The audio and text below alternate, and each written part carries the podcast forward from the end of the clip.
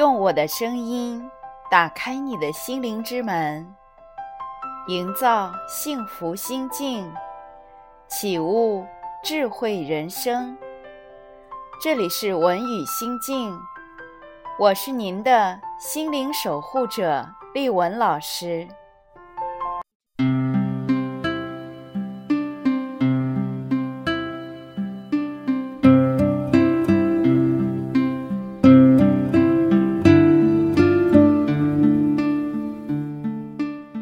句话说：“你所不知道的部分，正在掌控着你的人生。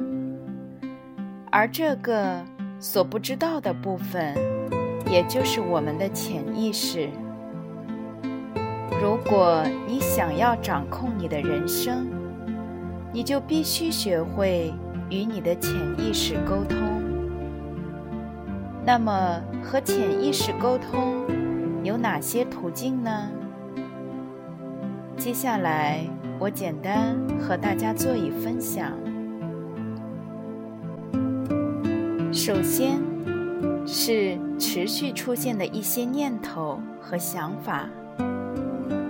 你是不是有时会出现这样的情况呢？当你在工作、开会或者是上课的时候，脑袋中。总是会冒出一些想法，这些念头让你根本静不下心来，你可能会为此感到苦恼。而实际上，这些持续出现的、重复的想法和念头，就是潜意识给出的信号。潜意识认为这些东西很重要。需要你去处理它。这时候，你需要先识别潜意识想要提醒你的事情是什么，然后你可以对他说：“谢谢你，潜意识，你的提醒我收到了。我做完这件事情后，立刻去处理它。当然。”你还可以把要处理的事情记录下来。一般情况下，当你这样做后，这些持续出现的想法和念头就自动停止了。如果没有停止的话，那说明潜意识认为那件事情非常重要，需要你立刻去处理它。二点，有关情绪。了解潜意识的第二个途径是我们的情绪。从本质上来说，情绪是一股能量。我们只要去承认它、经验它、感受它，它就会转化和消失。同时，当我们有情绪的时候，也是我们觉察自己的一个很好的机会。因为情绪背后都有一个信念和价值观在支撑。举个例子说，年底我们特别忙的时候，你参加了一个非常冗长又没有什么意义的会议。这时候，你的情绪是什么呢？有点生气，有点烦躁，心想：年底都这么忙了，还开这种什么会？你有这种情绪，是因为你的信念和价值观被触碰到了，对吗？这时候，你要允许情绪的发生。允许自己有这样的情绪，只是让自己去体验情绪的流动。当情绪平复以后，你可以问自己：“我不要开会，那我要什么呢？我要做事情，我要完成业绩目标。目标完成了，会给自己带来什么呢？”会有丰厚的奖金。有了奖金，又会给你带来什么呢？可以给父母一些钱，给家人买一些东西。当你做了这些，你的感觉又是什么呢？很开心。所以，什么对你很重要呢？家庭对我很重要。所以。当你知道了什么对你来说很重要，你就可以利用它来驱动你，成为你的动力和内在力量。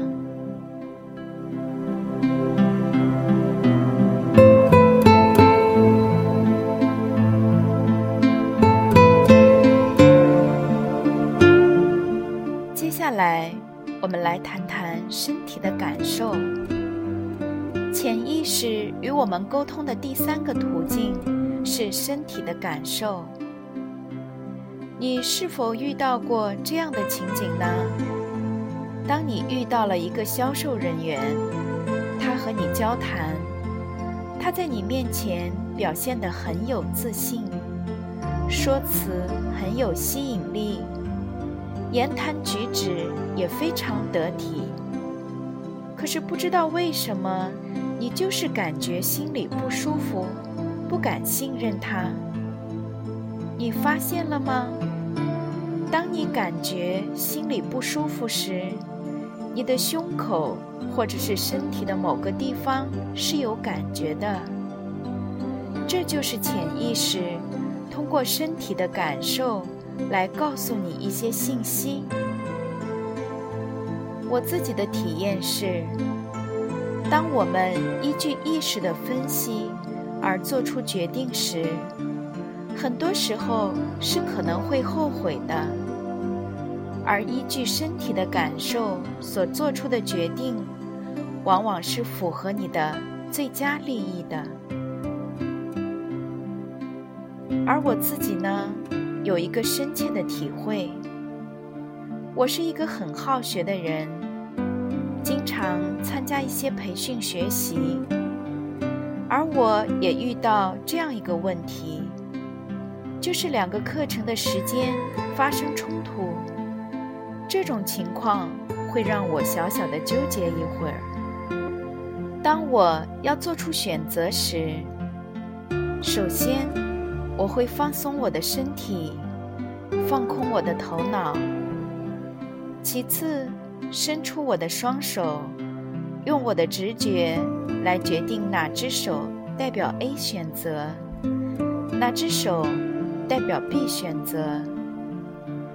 当我往 A 的方向走动时，我问我自己：当我做出这个选择时，我的身体感觉舒服吗？同样的，当我往 B 的方向走时，我也问自己同样的问题。这样两次做下来，其实我就知道哪个选择对我来说是最好的，因为身体和感受会告诉我答案。你可能会问：这样做的选择准吗？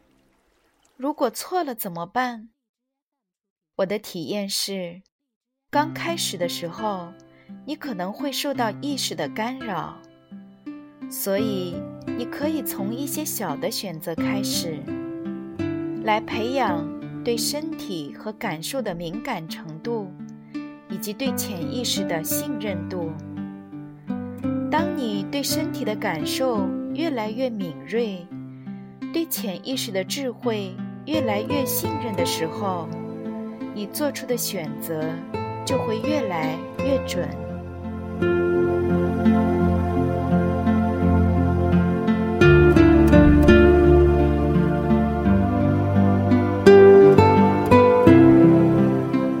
接下来第四个方面，我们来谈谈灵感与创造力。你是否有过这样的体验？你为了一件事情思考了很长一段时间。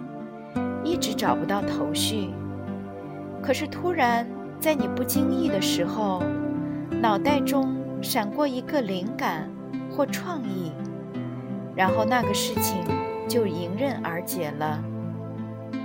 如果你是做艺术、设计或者是写作工作的，相信一定会经常有这样的体验。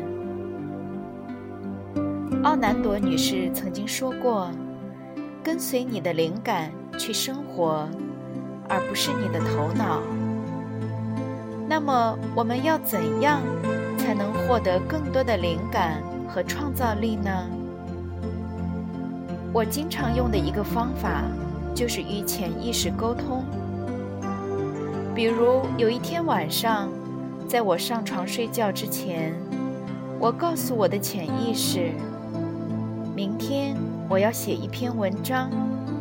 可是我还不知道要写什么，然后就去睡觉了。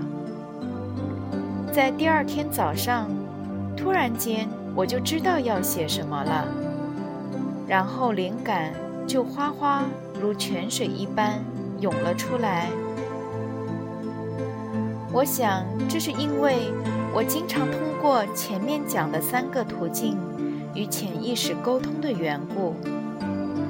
当我们对潜意识有更多的了解，和对潜意识的信号更加敏锐时，我们自然就会懂得如何捕捉到灵感了。